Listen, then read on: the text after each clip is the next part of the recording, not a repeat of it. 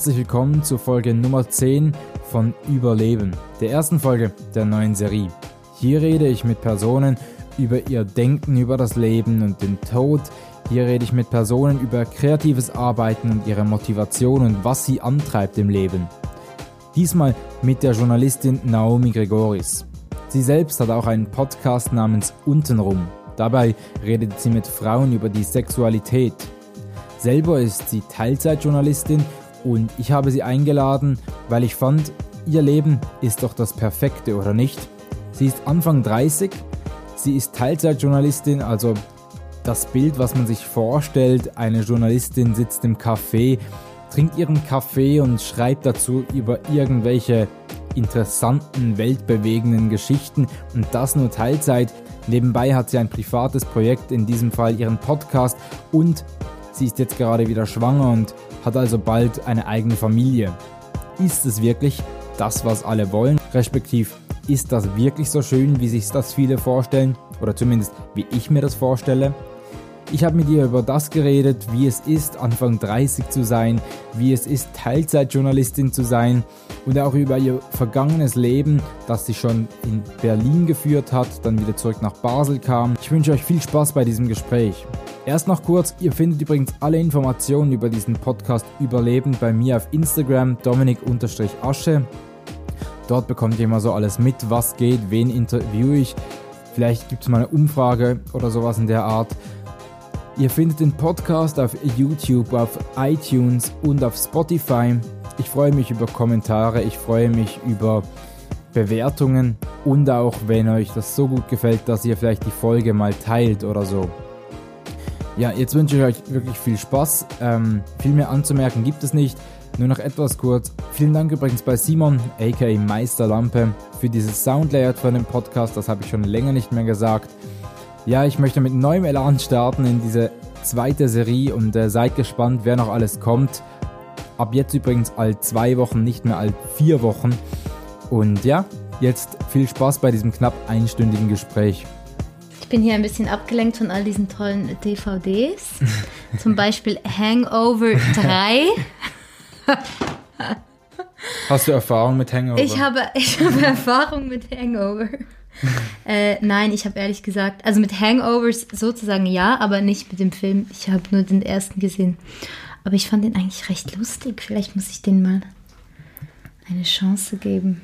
Hast du eine ein junges, wildes Leben geführt oder führst es immer noch? Nein, jetzt nicht mehr. Jetzt bin ich ja äh, knocked up, wie man so schön sagt auf Englisch. Und jetzt merke ich auch, dass ich ähm, ja so ein bisschen runterschraube mit der Geschwindigkeit meines Lebens. Aber doch zwischen 20 und 30 fand ich ordentlich.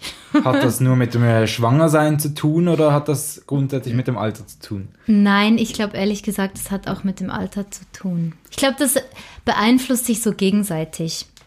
Ich glaube, man hat zumindest als Frau, obwohl das immer blöd ist, so zu argumentieren, aber es gibt schon so Momente, wo man dann so plötzlich wie so eine Bewusstseinsverschiebung hat, wo man dann so plötzlich denkt, ah, es wäre jetzt eigentlich mal schön, Kinder zu kriegen oder halt so dieses häuslich werden. Und ich hätte das nie gedacht mit Bevor Anfang es zu 20. spät wird. Ja, irgendwie wahrscheinlich schon diese Torschlusspanik auf eine Art und Weise, obwohl ich mich eigentlich nicht gerne in so Klischees ähm, begebe. Aber das war schon, das habe ich schon gemerkt, so die letzten zwei, drei Jahre, dass es sich eben dann auch irgendwie biologisch wie ähm, entschleunigt hat. So, ja. Schön. Ähm, also, ich wollte eigentlich mit einer anderen Frage ja, einsteigen. Und zwar ähm, mal ganz provokativ. Äh, du bist Journalistin. Ähm, respektiv kann man da eigentlich auch schon einhaken, wie definierst du, bist du, definierst du dich selber als Journalistin oder mhm. wenn du gefragt wirst von einer willkürlichen Person, ähm, also was bezeichnest du dich? Also wenn jetzt eine Person auf mich zukommt oder wenn ich an einer Party bin und dann jemand äh, diese Frage stellt, die ja immer gestellt wird, was machst du? Dann sage ich schon, ich bin Journalistin, ja. Aber ich würde jetzt meine Arbeit, also meine Brotarbeit würde ich sicher als Journalismus bezeichnen und den Rest ist vielleicht so, Der Rest ist vielleicht so eine Mischung von verschiedenen Dingen, wo dann auch sehr viel Politisches oder vielleicht so eine Art von Aktivismus reinfließt und Feminismus und dann vielleicht auch so eine Art von, von Kunstverständnis und aber dann doch auch immer Journalismus, weil das ist einfach das, was ich gelernt habe, was ich kann. ja, also eben du als Journalistin, du stellst ja andere ins Zentrum, einerseits als Journalistin, andererseits als Podcasterin, ähm, stehst aber jetzt auch selber, wie jetzt zum Beispiel in diesem Fall hier im Zentrum. Ähm, was machst du lieber? Was hast du lieber? Oder wie bewusst ist dir das überhaupt? Mm, gute Frage. Das ist schon sehr komisch, wenn man dann plötzlich am anderen Ende des Mikrofons sitzt mm, oder des Aufnahmegeräts. Äh, ich glaube, ich mag lieber ähm, die Position des, der Journalistin oder die Position des Fragenden, des Neugierigen, des Ich will eine Geschichte erzählen. Mm, obwohl ich ja dann auch eine Geschichte erzählen darf, wenn ich eingeladen werde. Also so ist es eigentlich nicht so ein Unterschied. Aber ich glaube, ich mag tatsächlich so die Position lieber. Aber es ist eine schwierige Frage. Es ist halt auch ganz neu für mich, dass plötzlich Leute kommen und sagen, ich interessiere mich für das, was du tust und wer du bist und ich möchte jetzt einfach mal mit dir über dich reden. Das ist schon merkwürdig. Obwohl du das ja eigentlich selber zum Thema gemacht hast, weil du ja dein Werk, über das ja eigentlich alle reden wollen, diesen Podcast, den du machst, äh, untenrum. Alle wollen über den alle, reden. Ausnahmslos. Ähm, naja. und äh, inwiefern, also irgendwie wollen sie ja dann trotzdem über dich und dein Leben Bescheid wissen und das war dir ja sicherlich auch bewusst, dass du da ja etwas Persönliches thematisierst ja. mit dem Podcast. Das ist ja eine bewusste Entscheidung gewesen, dass du etwas sehr intim Persönliches damit thematisierst. Das stimmt, aber am Anfang war ja der Podcast, also vielleicht muss man, ich weiß nicht, ob du das dann sagst in so einem Intro oder so, aber ähm, beim Podcast geht es ja eigentlich eher darum, Frauen so eine Plattform zu bieten, wo sie ihre Geschichten erzählen können. Und ich glaube, ich war mir nicht von Anfang an bewusst, dass es auch so viel mit mir dann zu tun hat. Also ich wusste schon, also ich hatte so diese, diese Ausgangslage, dass ich einfach eben so in, in jeder Folge eine Frau ähm, Raum geben will, um zu erzählen. Und dann habe ich aber immer auch so gemerkt, dass dieser Podcast auch sehr davon lebt, wie ich frage oder wie, dass es sehr viel mit mir zu tun hat, wie ich so diese Ausgangslage ähm, herstelle. Und dann gab es halt dann diese Episode, wo ich über meine Fehlgeburt geredet habe. Und ich glaube, da ist dann dieser Podcast auch so richtig ähm, bei vielen Leuten angekommen, wo es dann tatsächlich um mich gegangen ist. Und deshalb kann ich, glaube ich, nicht negieren, dass es ähm, auch sehr viel mit mir zu tun hat. Ja. Äh, etwas anderes noch, ähm, um äh, über dich reden zu können, ähm, unter dem Vorwand habe ich dich ja eigentlich auch eingeladen. Ich habe mir oh. das mal so aufgeschrieben. Ähm, was du ja eigentlich verkörperst, ist äh, ein Leben, das ich behaupte mal viele leben wollen irgendwo durch, dass du ähm, eine Person zwischen 30 und 35, also momentan bist du 31 Jahre alt, Richtig. bist ähm, bist Journalistin und so ein bisschen das typische Bild von einem Journalist, Journalistin, man sitzt im Café und schreibt einen Text für eine Zeitschrift, hat nebenbei noch einen vollen Job und weiß, man wird bald eine Familie haben, weil du jetzt wieder schwanger bist. Das, das ist der Traum. Ich weiß es nicht, aber ich habe das Gefühl, viele würden sagen, das ist doch schon ein Leben, wie man, wie es sich leben lässt oder was ähm, so so un. Ja, das ist schön, das zu hören. Du meinst, ich lebe so den Traum von vielen jungen äh, Ist dir das bewusst? Aspiring Journalists. Ich weiß es nicht. Das ist mir überhaupt nicht mhm. bewusst. Nein, ich finde mein Leben, nein, mein Leben ist so, also ich, ich bin schon, also wenn die Frage darauf zählt, so wie ich dazu stehe, dann muss ich schon sagen, also ich bin schon stolz und ich bin auch einverstanden, so wie mein Leben stattfindet, aber ich würde jetzt nicht, ich hätte mir jetzt noch nie überlegt, dass das das Traumleben von so ähm, jungen Journalisten ist. Aber ich muss schon sagen, ich habe es schon, es ist schon schön, weil ich habe ich habe einen 60% Job bei einer Tageszeitung. in einer Kulturredaktion, ähm, den ich jetzt aber gekündigt habe. Darüber reden wir vielleicht später noch. Ähm, das, das heißt, das ist so mein Brotjob, da kriege ich meine Rechnungen bezahlt und meine Miete und dann das Baby, das kommt hoffentlich. ähm, und dann habe ich aber noch genügend Zeit neben dran, um diesen Podcast zu machen. Und dann mache ich aber auch noch so freie Texte für große Publikationen oder jetzt auch gerade für ein Buch.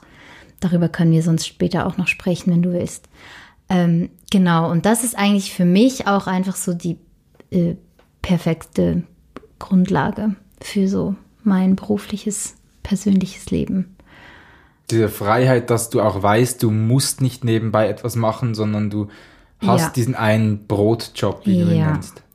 Wobei man auch sagen muss, ähm, dieser Brotjob ist natürlich dann auch mit ähm, Sachen verbunden, die ich nicht unbedingt mega gerne mache oder von denen ich langsam auch genug kriege. Also da gibt es dann auch so eine Abnutzung nach ein paar jetzt nach zwei Jahren, ich bin ja jetzt erst seit etwa anderthalb Jahren, zwei Jahren bei der BZ. Genau. Aber woher hast du diese Idee, dass, dass junge Leute so sein wollen? Äh, glaub sehr blöd, aber das ist doch das typische Ding aus einem Till Schweiger-Film, mhm, in mhm. dem ähm, das sehr klischeehaft äh, dargestellt wird. Und ich habe mir das erst gerade kürzlich, als ich selber auch noch auf ähm, Jobsuche war, überlegt gehabt, ähm, wie würde eigentlich mein perfektes Leben aussehen jetzt in diesem jungen Alter. Und ich glaube sowieso sehr viele Junge momentan in einen, in einen Teilzeitjob rein wollen, weil man eben nebenbei diese mhm. komplette Freiheit hat. Und ich mir dann auch überlegt habe, dass du ja eigentlich genau so etwas machst. Mhm, das stimmt. Wobei, ich glaube, das absolute Traumbild wäre dann schon eher noch Carrie Bradshaw. die halt so gar nicht auf einer Redaktion ist. Kennst du nicht? Nein. Sex in the City. Ah, oh, dafür bist du vielleicht zu jung. Oh Gott, in meiner Generation. Also es ist auch völlig zum Teil so daneben pseudofeministisch, diese Serie, aber es geht halt um diese vier Frauen in New York und die Hauptperson, Carrie Bradshaw, ist Kolumnistin bei so einem, auch einem Lokalblatt eigentlich, dem New York Star. Und die schreibt halt eine Kolumne pro Woche und wohnt aber in so einer tollen Wohnung und leistet sich so jeden alle zwei Wochen so ein neues Paar Schuhe und sie macht eigentlich einfach so nichts. sie sitzt nur in ihrer Wohnung und schreibt ab und zu und sonst ähm, den Rest des Tages verbringt sie halt mit Freundinnen. das wäre, glaube ich, die Traum. Wäre das dein Traum? Vorste nein, nein. Ich habe ja auch eine, ich war ja eine äh, Weile frei, freie Journalistin und früher, also, also ich sage jetzt so früher, frei. Ja, ähm, während des Studiums. Aber da mhm. hast du dann noch zu Hause gelebt oder warst du auch nein, schon so, dass du dein nein, Leben selber tragen WG, musst? Ja, ich habe in einer WG gelebt. Und da, ähm, genau, war ich, habe ich halt so ein Praktikum gemacht, nee, zwei Praktika und habe dann so ein eine Weile noch frei gearbeitet. Ich weiß gar nicht mehr, das ist schon so lange her, aber vielleicht so ein halbes Jahr oder ein Jahr. Und damals, ähm, ich sage jetzt so blöd damals, dabei war das vielleicht vor sieben Jahren, aber es hat sich so viel verändert in der Medienbranche. Aber damals konntest du eigentlich noch gut so als Freie, wenn du so ein paar Publikationen hattest, die ähm, dich bezahlen und so Sachen von halt dich auch mit Aufträgen so die Aufträge vergeben, konntest du eigentlich recht gut über die Runden kommen und ich, und heute ist es, glaube ich, viel prekärer als damals. Also es gab auch kürzlich so eine Studie, eine nicht repräsentative Studie von den jungen Journalisten, äh, die einfach mal so aufgezeigt hat, wie viel freie Journalisten verdienen. Und es ist schon Habe ich gesehen, ja. Es ist unglaublich. Also es ist so schlimm. Und ich finde es auch schlimm, was wir bei der BZ, ehrlich gesagt, sind freien bezahlen. Also so, ja. Aber für mich war es damals, das ging mega gut. Und da hatte ich sogar noch eine, ein Zimmer in Berlin und dann hab, bin ich so hin und her gependelt und es war so. Was hast du in Berlin gemacht? Mega cool. Ey, naja, Party. Wirklich? ja. Also ich habe ab und zu, ich habe halt von da aus geschrieben. Ähm, für Schweizer Sag dich doch, ein Leben wie ein Film. und dann ich habe halt einen großen Freundeskreis in Berlin. Ich habe da mal ein Erasmus-Jahr gemacht, noch weiter, noch früher. Und dann bin ich da zurück ähm, und ich hatte anderthalb Zimmer, genau. Anderthalb, anderthalb Zimmer, anderthalb Jahre hatte ich ein Zimmer da. Und da haben die, meine Freunde in Berlin haben sich auch immer so lustig gemacht. Die haben dann immer so gesagt, du mit deiner Zweitresidenz. das war schon cool, ja. Ja, allerdings. Also ich Yes. würde nicht Nein dazu sagen, ja. Ja. ähm, aber war das dann, als dann soweit war, eine bewusste Entscheidung oder hat das einfach gerade so gepasst, dass du von dieser Zeit, wo du quasi komplett selbstständig warst, wieder in eine Festanstellung gegangen bist? Ähm, mh. also, ich hatte halt ein Angebot von der Tageswoche damals. Und, und als junger Journalist ist halt so eine Festanstellung, eigentlich egal wo, ist immer so ein, eine, schon ein Traum oder sowas, wenn du, wenn du quasi zu einer Festanstellung Nein sagst und erst gerade so ganz frisch oder erst seit ein, zwei Jahren in, im Beruf bist, dann, dann musst du dir das schon sehr gut überlegen. Oder dann würde dich dann, glaube ich, auch ein Schuldgefühl ähm, erfassen, weil, weil du halt wirklich schon weißt, dass es wenige Jobs gibt und dass wenn du schon einen angeboten kriegst, dass du den halt dann einfach nimmst. Und das war für mich auch damals auch so ein Job, der bei einem sehr coolen Medium, also das, die Tageswoche war damals eines der, das war einfach so der Ort, wo man in Basel eigentlich arbeiten wollte als Journalist. Und dann noch in der Kulturredaktion und ich habe ja Kunstgeschichte studiert und das war für mich eigentlich, hat sich dann so gut gepasst. Aber ähm, ja, und dann sicher auch aus, aus einem Sicherheitsgefühl heraus, von so endlich mal einfach richtig Geld verdienen und jeden, jeden Monat so a- einen Betrag auf dem Konto haben, der sich eben nicht immer so verändert und der nicht, der einfach immer gleich ist. Aber hast du das jetzt schön geredet mit diesen zwei Wohnungen und dass du nur vom Journalismus gelebt hast oder hattest du noch nebenbei einen kleineren Job oder so? Nein, nein, nein, nein, nein, das war schon, ich habe das schon so alles so bezahlt. Und wie alt warst du da? Ähm, ich weiß gar nicht, vielleicht so 25, 24. Aber das ist ja auch ein mega, also ein anderes Leben. Ich meine, so eine, so eine Wohnung oder so ein Zimmer kostet dann vielleicht 200 Franken in Berlin, oder? Und dann hast du noch ein WG-Zimmer hier in Basel in einem WG-Haus. Das war auch, das hat auch nicht so viel gekostet. Und dann in dem Alter gehst du auch noch nicht irgendwie abends essen oder so, was ich ja jetzt alles mache. jetzt, wo ich so erwachsen bin. Aber Fühlst du dich jetzt aber alt? es sind echt so die Ausgaben, ähm, die passen sich ja irgendwie an dem, was du hast. Und deshalb, ich bin auch erstaunt, wenn ich so überlege, mit was ich damals gelebt habe, also mit wie, wie wenig Geld. Aber es hat irgendwie immer geklappt. Und wenn es dann irgendwann knapp wurde, dann habe ich halt noch einmal so noch einen Artikel oder zwei mehr gemacht und noch eine Nachtschicht eingelegt oder so. Aber heißt das, du musstest in dieser Zeit wirklich auch schauen, dass du an die Aufträge wirklich krass drankommst? Oder kam, konntest du da auch ein bisschen aussuchen dann? Oder wie war das für dich dort?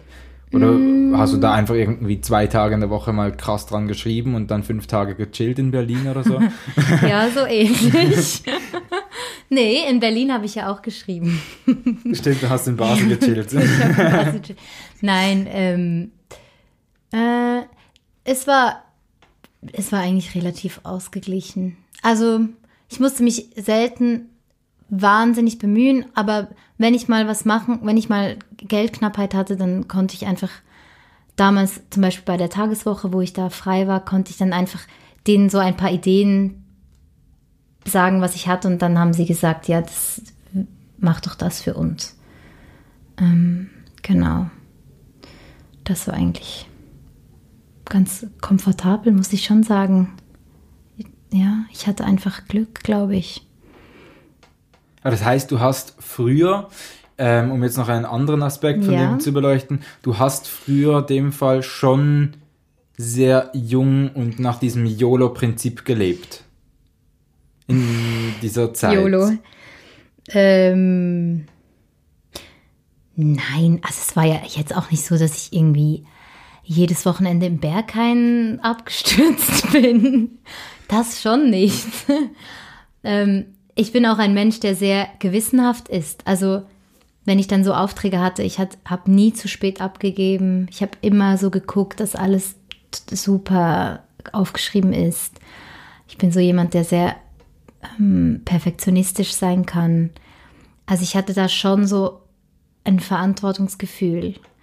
und gleichzeitig hatte ich halt wie so das Gefühl, ich will einfach zwischen 20 und 30 das machen, was ich machen will. Das heißt, du hattest auch keine Zukunftsideen oder Pläne? Nein, dazu. aber das hatte ich nie. Also auch wenn Leute sagen, wolltest du schon immer Journalistin werden, muss ich sagen, nein. Und dann kommt aber meine Mutter, die hat mir gerade letzte Woche wieder, hat sie gesagt, doch, doch, du hast schon in der zweiten Klasse gesagt, dass du Journalistin sein willst. Offenbar habe ich das damals schon gesagt, aber es war nie mein Plan. Ich, hab, ich bin ein totaler Opportunist eigentlich. Also ich habe eigentlich nur immer so das gemacht, was gerade am einfachsten mir zugefallen ist. Und das klingt jetzt kokett, aber es war tatsächlich so, dass ich einfach, also ich habe das Gymnasium gemacht, dann habe ich, ähm, habe ich nicht gewusst, was ich nach der Matur machen soll, nach dem Abi, sagt man dem auf Hochdeutsch. ähm, und dann äh, hat irgendeine Freundin mir gesagt, man kann, kommen, wir melden uns doch für den Vorkurs an von der gestalterischen, das ist so von der Kunsthochschule der Einführungskurs, der ein Jahr dauert. Und da musste man sich bewerben. Dann habe ich gedacht, ja, okay, ja, so ein bisschen so Kunst machen wäre ja vielleicht interessant, wäre lustig. Ich habe so immer Kunst gemocht. Ähm, und dann bin ich da reingekommen, dann habe ich das ein Jahr gemacht.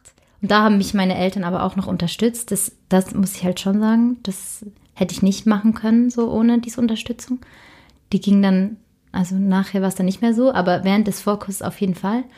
Und dann nach dem Vorkurs habe ich überlegt, ja, und jetzt, also als es aufs Ende zuging des Vorkurs, war es dann so, dass man äh, so Mappen machen musste. Also man musste dann sich quasi so bewerben mit einer Mappe bei Kunsthochschulen.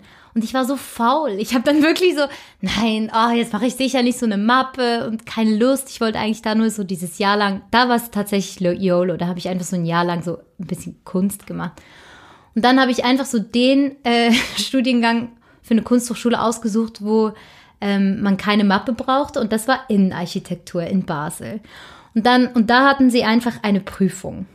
Und dann bin ich an diese Prüfung hier in Basel und habe diese Prüfung gemacht. Und da habe ich eigentlich aber schon gemerkt, dass das vielleicht doch nicht so was ist, was zu mir passt. Ähm, und dann bin ich aber tatsächlich reingekommen in diesen Studiengang und habe dann aber während des Sommers noch mit Leuten geredet, die das machen, die Innenarchitektur studieren und die haben mir alle gesagt, boah, Innenarchitektur. Irgendwie, die waren alle total negativ. Die haben so gesagt, du musst dann nach dem Studium entweder äh, ins Ausland oder noch ein Architekturstudium anhängen, weil sonst hast du keine Chancen. Und dann dachte ich so, äh, das ist irgendwie überhaupt nicht, interessiert mich nicht wirklich. Und auch die Arbeit, so, das passt überhaupt nicht zu mir. Ich bin da, glaube ich, auch nur reingekommen, weil ich so mit kreativ bin. Aber ich bin, wie gesagt, nicht, oder doch, ich bin perfektionistisch, aber ich bin nicht jemand, der dann so mit so einem Bleistift, weißt du, so kleine so. Journalistinnen haben ja bekanntlicherweise auch keine schöne Schrift, ja. Ja, genau, ich habe eine schreckliche Schrift. Auf jeden Fall habe ich das dann abgesagt, dann habe ich gedacht, aber Basel ist eigentlich cool. Was mache ich? Hm, das, was mich noch interessiert, ist Kunstgeschichte. Dann habe ich Kunstgeschichte studiert. So. Und dann während des Studiums hat mir jemand mal gesagt, du solltest eigentlich hat, die hat eine Seminararbeit gelesen und hat gesagt, du solltest eigentlich schreiben über Kunst. Und dann habe ich gedacht, ah ja, das ist vielleicht auch eine coole Idee. Und dann habe ich mal bei der Tageswoche angefragt, ob sie ein Praktikum haben. Eigentlich war es immer so, es war immer so, es war ganz organisch. Es war jetzt nie so, dass ich mich so reinhängen musste, was natürlich auch einfach. Oder äh, wolltest. Oder wo, ja, wollte. Ja, irgendwie auch nicht so. ja, also ich habe dann erst erst wo ich so merkte, dass ich gut in dem bin und dass ich ähm, das so kann und Te Texte schreiben kann und wo dann Leute auch gesagt haben, das war mega, ein mega guter Text oder der hat mich irgendwie berührt oder das war, war für mich augenöffnend, was du geschrieben hast. Da habe ich dann wie so gemerkt, ah, okay, das kann ich gut. Und da habe ich dann auch erst dann angefangen, ein, vielleicht eine Art von Ambition zu entwickeln. Aber so richtig ambitioniert war ich eigentlich noch nie ich habe halt einfach das gemacht, was ich konnte und dann und meine Arbeit erledigt.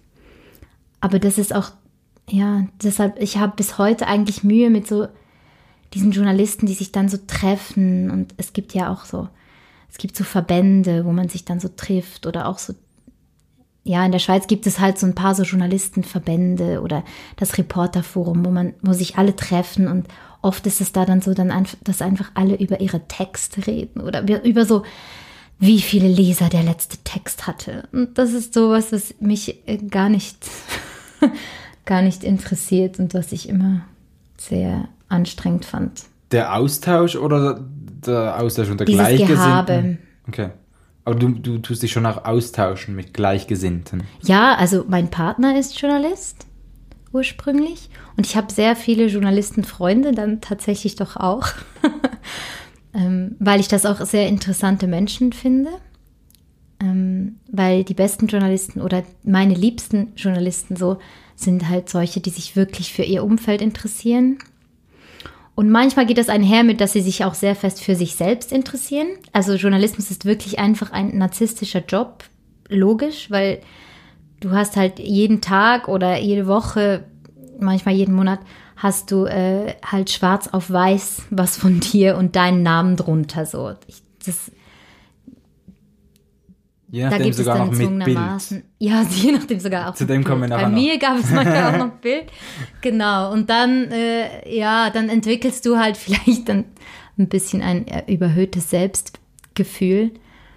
Ähm, aber das finde ich eigentlich in, eine interessante Mischung. Und trotzdem ist es mir unangenehm, wenn eben dann Journalisten so nur so Narzissten sind und eigentlich nur über sich reden und über ihre Geschichten. Hattest du denn jetzt bei dem Podcast zum Beispiel überhaupt Ja. keinen narzisstischen Hintergedanken mit anderen Worten oder Nein. inwiefern spielt das dort mit rein? Hm, ich glaube nicht.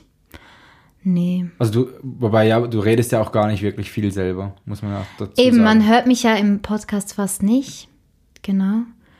Ähm, und auch bei dieser Fehlgeburt-Folge, das war eher so eine Art von Verarbeitung als von Inszenierung. Ähm, genau, aber nein, ich würde nicht sagen, dass ich da irgendwie narzisstische Gedanken hatte. Für mich war es eher so ein, so ein feministischer oder eben aktivistischer Gedanke von so dieses Thema, das muss unbedingt an die Öffentlichkeit und ich weiß halt, wie man eine Geschichte erzählt und ich habe das sogar selbst erlebt. Das waren so ganz viele Faktoren, die zusammenkamen, wo ich einfach so wusste, das wird einen, einen großen Impact haben, wenn ich das mache. Ähm, aber aus Narzissmus ist das nicht passiert, würde ich nicht sagen, nein. Journalismus ist ja auch gewissermaßen vielleicht auch Kreativität ähm, oder auch ansonsten hast du kreative Projekte nebenbei. Wo, von wo holst du dir die Kreativität? Ich frage das, weil gleich noch eine darauffolgende Frage folgt. Ah, aha. Ich trinke jeden Morgen einen Kreativcocktail.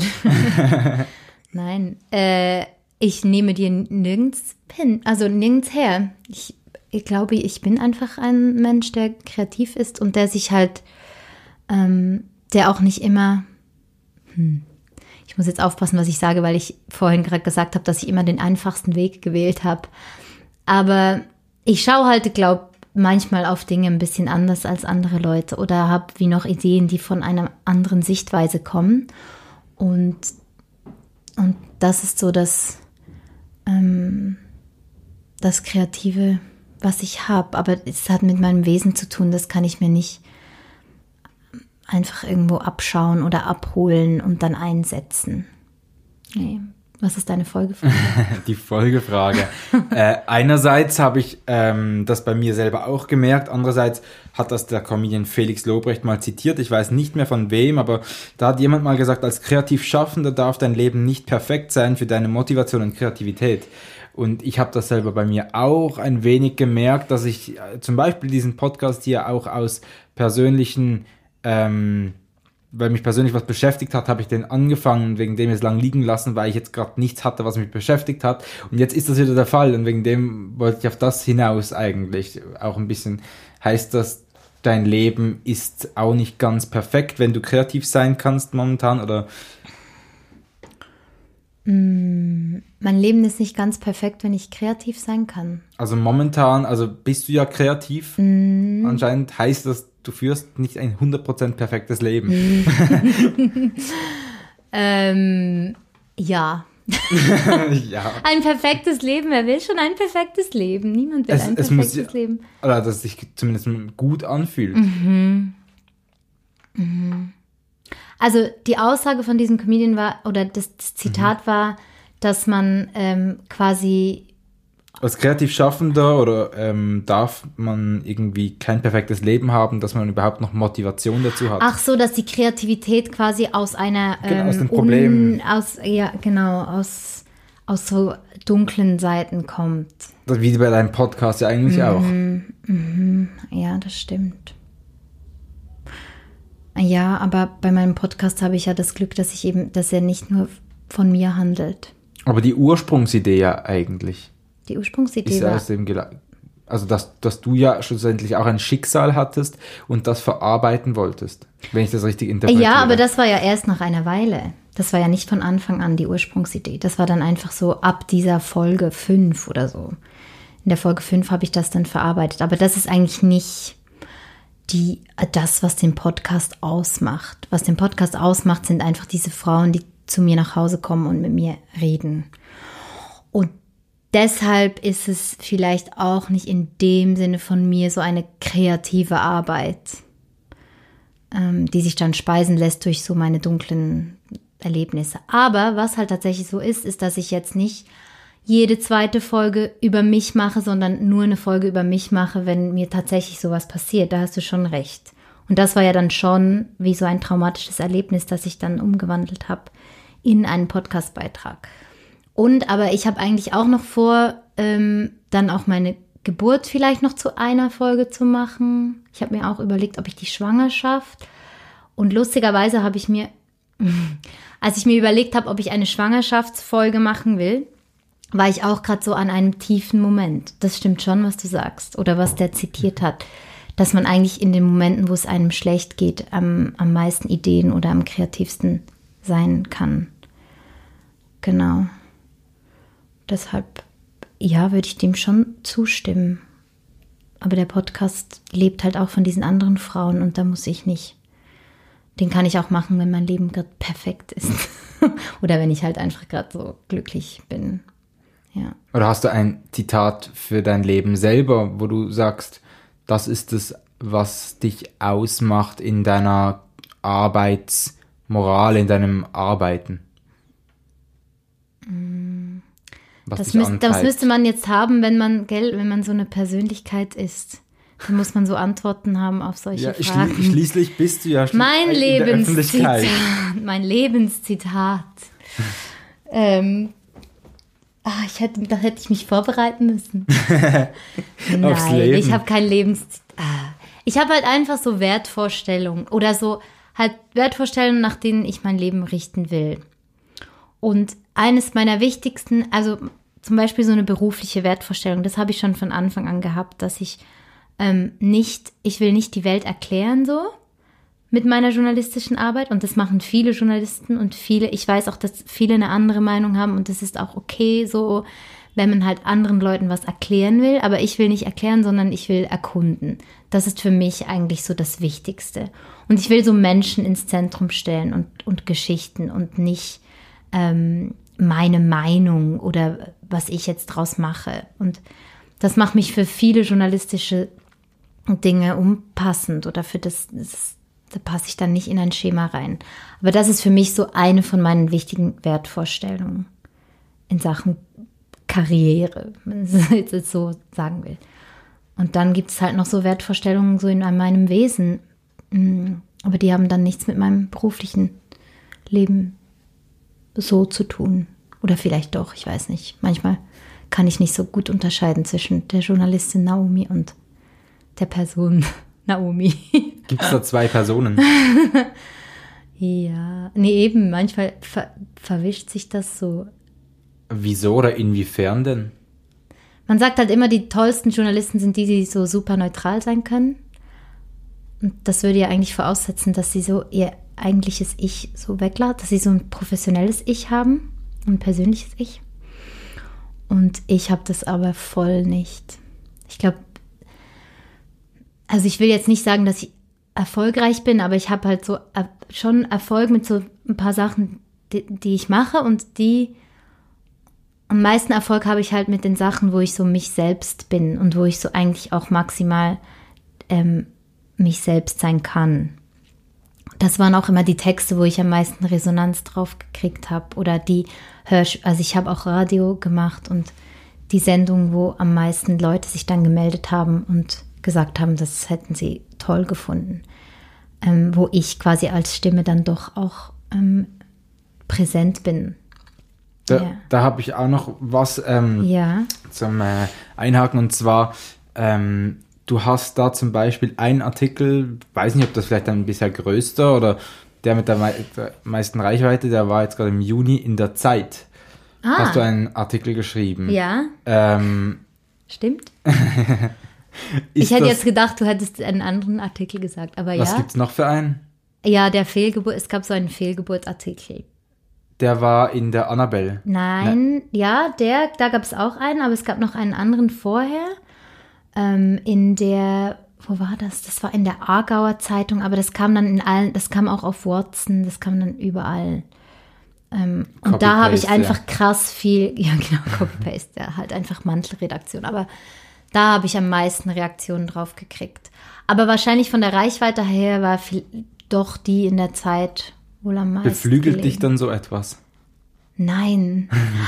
Das ist auch sowas, dass Leute dann so zu mir kommen und sagen, du hast in der Zeit publiziert. Und ich denke einfach so, na, ja, aber das ist halt ein Name, aber wenn du im Journalismus arbeitest, je länger du im Journalismus arbeitest, desto mehr merkst du so diese großen Verlage. Also klar gibt es da Reputation und so, aber du bist eigentlich nicht mehr darauf aus, ähm, möglichst viele Reich, möglichst viele Leser zu kriegen oder möglichst ähm, in großen Zeitungen zu publizieren, weil du einfach weißt, dass mh, jetzt muss ich auch aufpassen, was ich sage, weil du halt es hat einfach nicht mehr so einen Reiz wie am Anfang. Von außen gesehen vielleicht schon, wenn dann Leute sagen, oh, ich habe deinen Namen in der Zeit gelesen oder ich habe deinen Namen in der NZZ gelesen. Und ich weiß auch noch, als ich das erste Mal im Tagesanzeiger so einen Text geschrieben habe und das war unglaublich für mich. Aber mit der Zeit wird das dann nicht mehr so relevant. Aber es gibt auch viele Journalisten, die mir sagen, ich glaube dir das nicht, dass du das nicht willst. Ich glaube dir nicht, dass du keine Reichweite willst. Oder Das Narzisstische dann ja, wieder. ja, genau, die sagen dann auch so, oder es muss doch sein, dass du manchmal so nachschaust, wie viele Hörer du hast von deinem Podcast. Und ich habe noch nie nachgeschaut. Mein Partner sagt immer, du musst jetzt endlich mal schauen, um so an Geld zu kommen, wie viele Leute eigentlich deinen Podcast hören. Aber das ist so, äh, das interessiert mich irgendwie nicht so.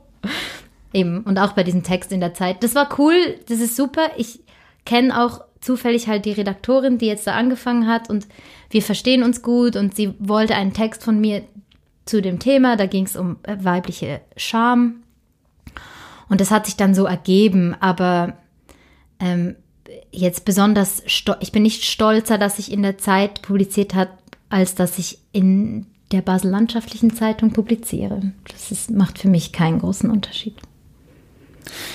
Jetzt nochmal zu dem Thema zurück, äh, von dem wir es vorher mal hatten. Du hast gesagt, äh, du bist jetzt 30, jetzt bist du auch in dem Alter, oder 31, jetzt bist du in dem Alter, wo man am Abend auch mal Nachtessen geht und sich mal irgendwo auswärts ein Essen leistet.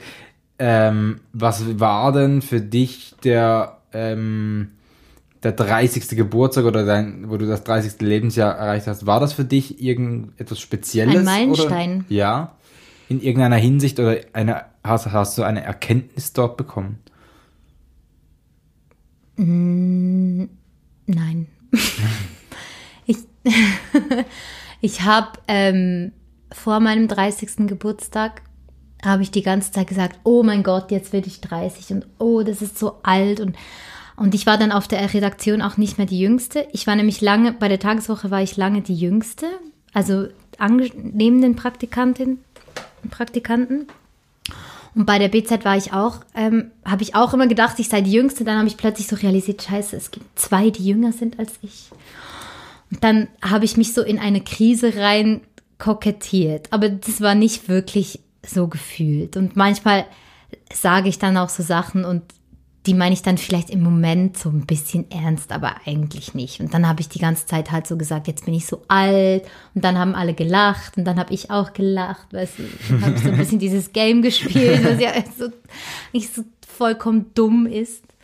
Ähm, und dann haben wir einfach in einer Bar in Basel gefeiert, aber ich habe eigentlich immer so im Hinterkopf gewusst und auch nach meinem Geburtstag, dass es jetzt nicht einer dieser Meilensteine war von meinem Alter. Da gab es, glaube ich, andere, die viel, wo es wie mir viel klarer wurde, dass ich jetzt so an einem anderen Punkt bin. Da gab es wirklich andere Meilensteine. Der 30. Geburtstag war keiner davon. Mhm. Wie misst du eigentlich Erfolg? Oder was bedeutet Erfolg für dich? Hm, das ist eine sehr gute Frage. Und das sagen Leute immer, wenn sie Zeit brauchen, um zu überlegen. Meistens war es gar nicht so eine gute Frage, aber nee, sie sagen es dann einfach so. Eigentlich war nicht gut die Frage. Das, das ist, so eine typische, ja, so eine, halt so diese Pauschalfragen, aber. Jetzt ähm, abzulenken bringt auch nichts. Nein, ich weiß. hm. Also, Erfolg ist. Oh, das das ist so schwierig bei so Aufnahmen. Dann muss man immer gerade eine Antwort parat haben. Ähm also Erfolg ist sicher nicht aufzuwerten mit Geld oder gleich in äh, Verbindung zu setzen damit, finde ich nicht. Das ist für mich nicht so. Oder unterscheidest du auch irgendwie privat und beruflich? Also ja, das habe ich mir jetzt gerade überlegt, genau. Ähm, aber ich glaube, ich unterscheide nicht.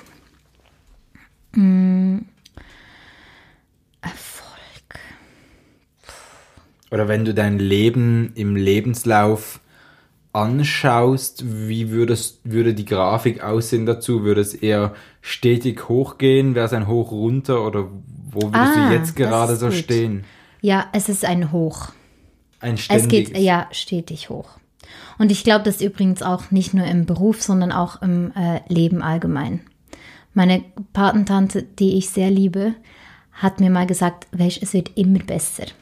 Und dann habe ich so gedacht, naja, ja, also gut. Also du bist jetzt so 60 und krass, dass du das sagst, weil ich habe, damals war ich irgendwie Mitte 20 und habe gedacht, jetzt ist so der Peak des Lebens erreicht.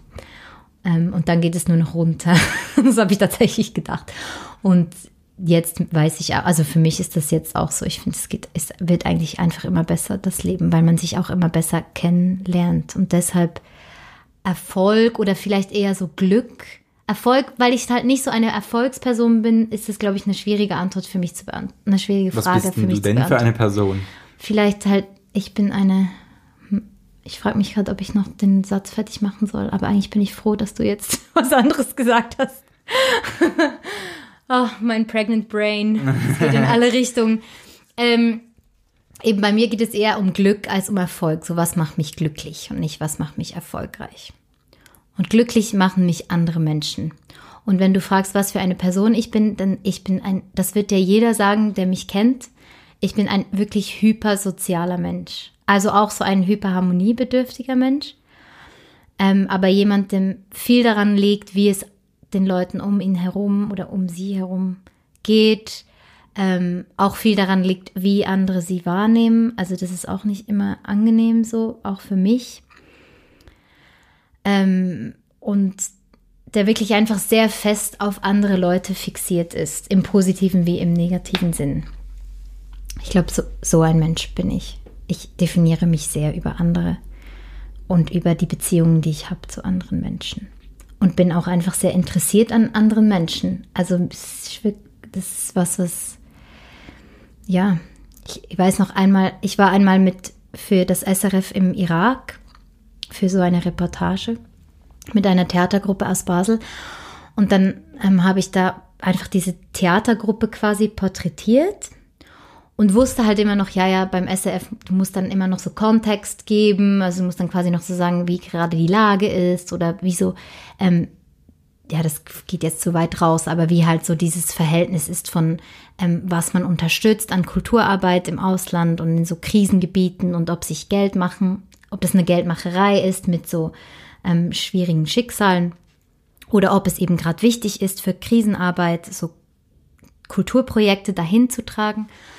Auf jeden Fall bin ich da zurückgekommen und dann war ich an einem Geburtstag und dann hat so ein hyperanalytischer Freund von mir, kam so zu mir und sagt so, oh, du bist ja jetzt gerade zurück aus dem Irak. Und dann hat er so angefangen, Fragen zu stellen, so, was ist das Bruttoinlandprodukt? Irgendwie so, wie viel verdient ein Iraker im äh, Durchschnitt pro Jahr? Und hat mich dann so diese Frage, so diese, ähm, diese Zahlen abgefragt und ich habe so gesagt, ich weiß nichts, nichts. Ich kann dir nichts über den Irak sagen. Wirklich nichts. Ich kann dir einfach darüber sagen, wie, also ich kann dir erzählen, wie so diese Menschen waren in dieser Theatergruppen, wie ähm, sich das angefühlt hat, als, als wir in diesen Flüchtlings, äh, geflüchteten Lagern waren, ähm, wie da so Energien äh, vorhanden waren, was da passiert ist zwischenmenschlich. Also ich habe wie so meinen Fokus ganz woanders hingesetzt. Bei mir ging es eigentlich nur so um diese eben oder nur, aber mit, bei mir ging es um diese zwischenmenschlichen Beziehungen, um wie die Leute mit Elend umgehen, um ähm, wie auch Leute aus Basel mit diesem Elend umgehen. Das hat mich viel mehr interessiert als so diese Zahlen oder diese Fakten.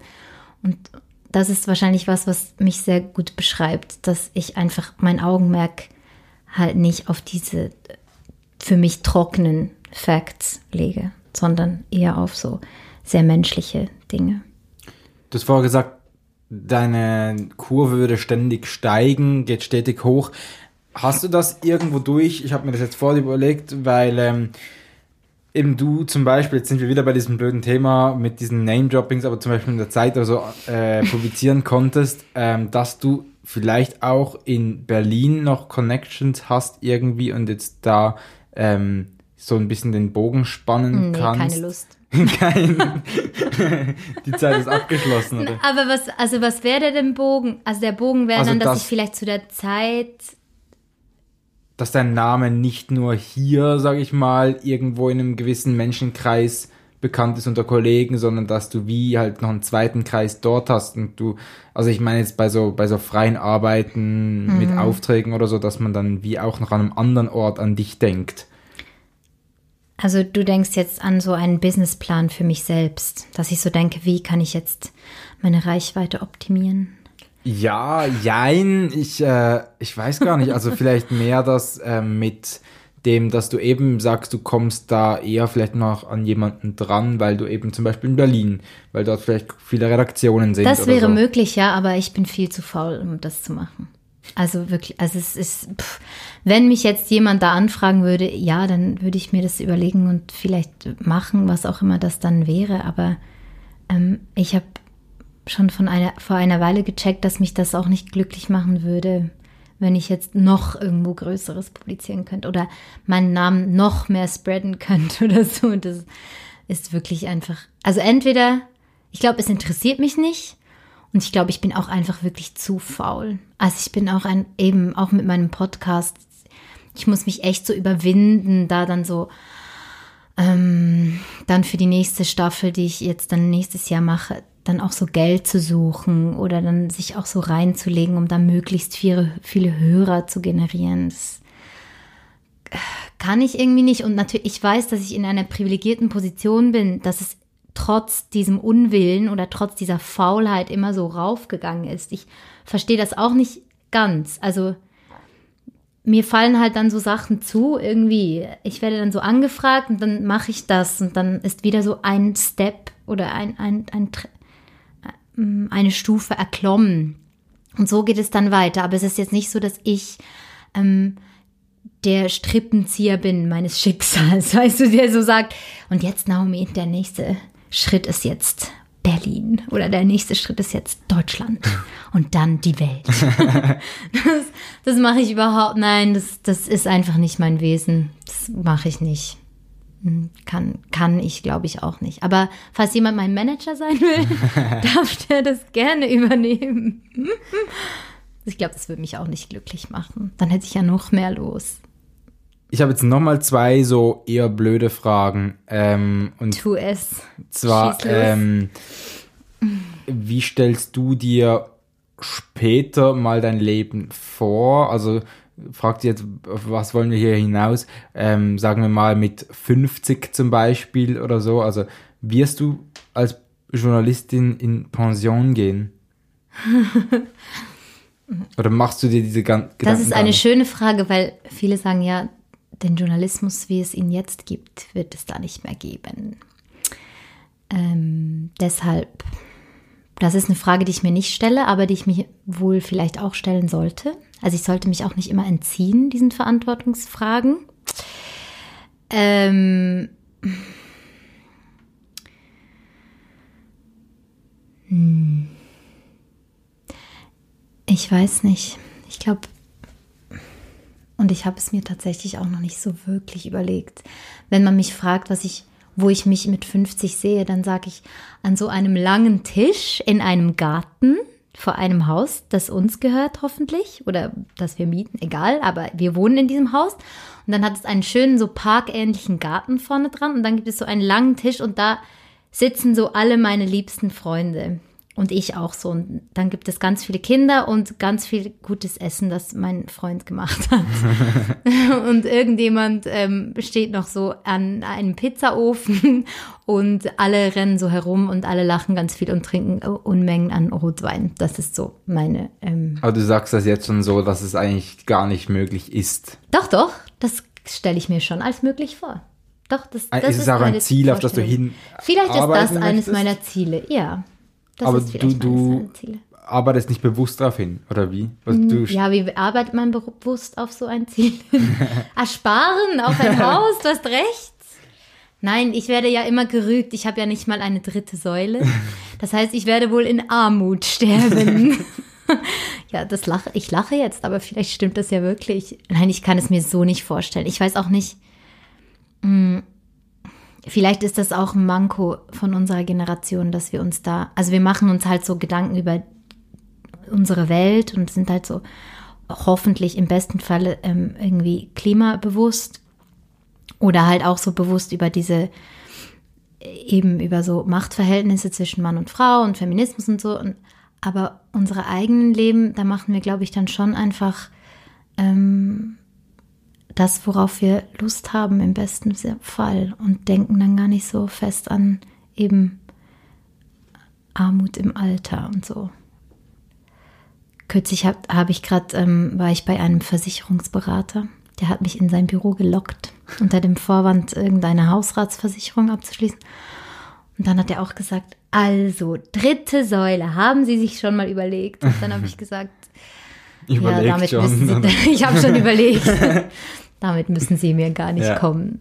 Ja, ich weiß nicht, ob das gefährlich ist. Und im beruflichen Kontext, ähm, es ist ja nicht so, dass ich wusste, dass ich so Journalismus mache, weil ich Journalismus machen will, sondern weil Journalismus ist halt der Beruf, der am meisten das vereint, was ich kann und was mir Spaß macht und wo ich mich vielleicht auch verwirklichen kann. Und das ist das It happens to be journalism halt.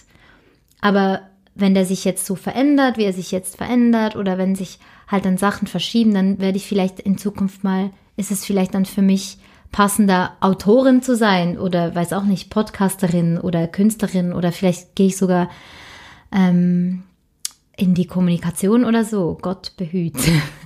Zum Feind.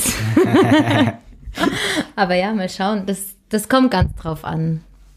Ich glaube, es geht dann erst so um mich und meine Entfaltung und erst dann um welcher Beruf dazu passt. So. Ich habe noch eine Frage, ich ja. würde sagen die letzte Frage, ähm, wo ich eigentlich immer stelle. Hast du Angst vor dem Tod? Mega. Die hättest du eigentlich am Anfang stellen müssen. Dann wäre es ein ganz anderes Gespräch geworden weil ich so ich kann so lange darüber reden. Und du hast jetzt gesagt, das ist die letzte Frage. Aber es ist eine Frage, die mich schon ganz lange umtreibt. Aufgrund dessen, dass es ein Podcast ist, haben wir auch keine zeitliche Einschränkung. Das also. stimmt, ich kann eigentlich für immer reden. also, ähm, meine größte Angst ist, dass meine nächsten Familienmitglieder sterben. Also meine Geschwister oder meine Eltern. Vor meinem eigenen Tod habe ich keine Angst.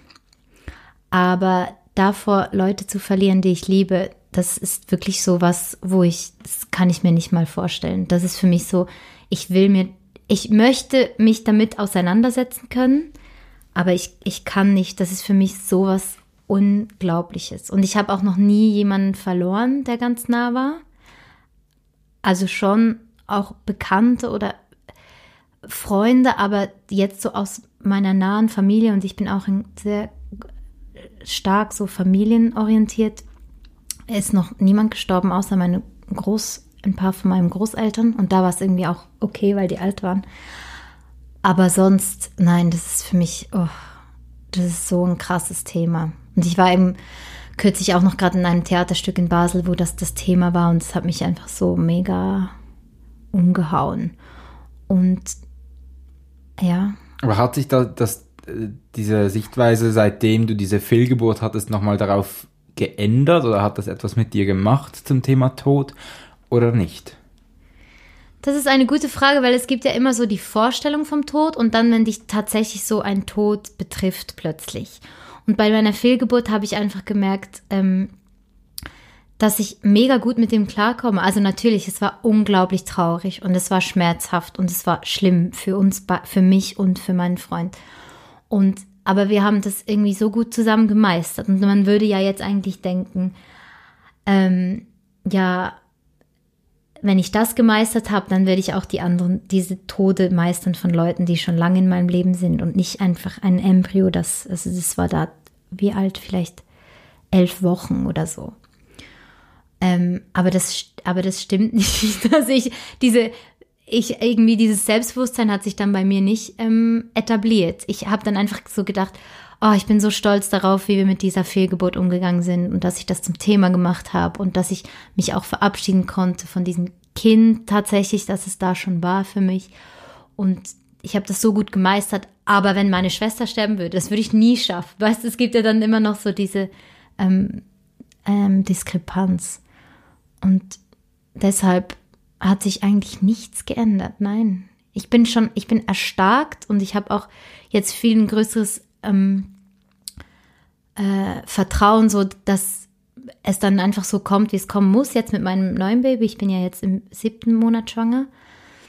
Ähm, und da habe ich jetzt wie keine Angst mehr. Man würde ja manchmal vielleicht auch denken, dass man dann mehr Angst hat, wenn man eine Fehlgeburt hatte und dann wieder schwanger ist und dann ständig denkt, oh Gott, es könnte sterben oder so.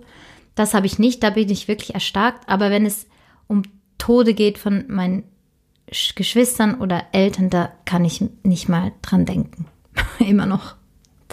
Genau. Wollen wir hier abschließen oder magst du noch irgendwas? Woll, will ich noch was über den Tod sagen? Oder in die Welt hinaustragen?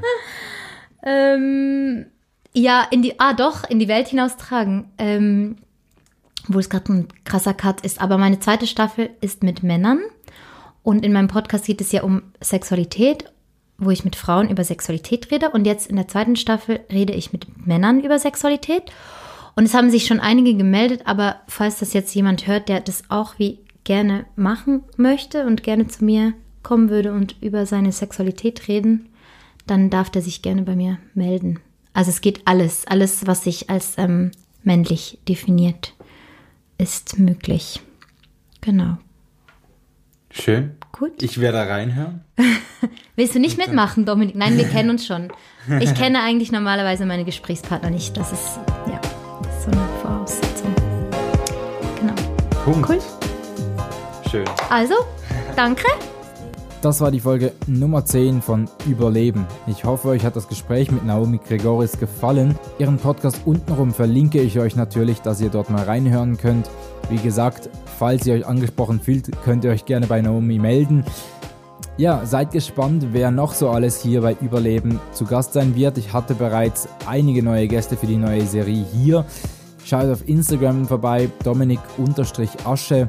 Dort findet ihr immer so Infos in den Stories, aber auch als Post, wen ich so bei mir zu Gast habe. Vielleicht könnt ihr mal Einfluss haben, dass eure Fragen beantwortet werden oder so. Gebt dem Ganzen doch einen Daumen hoch oder einen Daumen runter.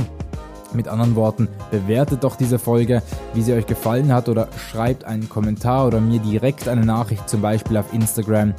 Mit Anregungen und Feedback, darüber würde ich mich sehr freuen. Nichtsdestotrotz natürlich auch, wenn ihr irgendwo diesen Podcast abonniert, um die neuesten Folgen immer in eurer Timeline ganz oben zu haben, sobald die draußen sind. Den Podcast findet ihr auf YouTube, auf Spotify und auf iTunes. Jetzt wünsche ich euch noch eine gute Zeit und wir hören uns wieder in zwei Wochen. Checkt auf Instagram aus, mit wem. Ich möchte euch hier noch nicht mehr verraten dazu. Ja, jetzt eine gute Zeit und bis dann.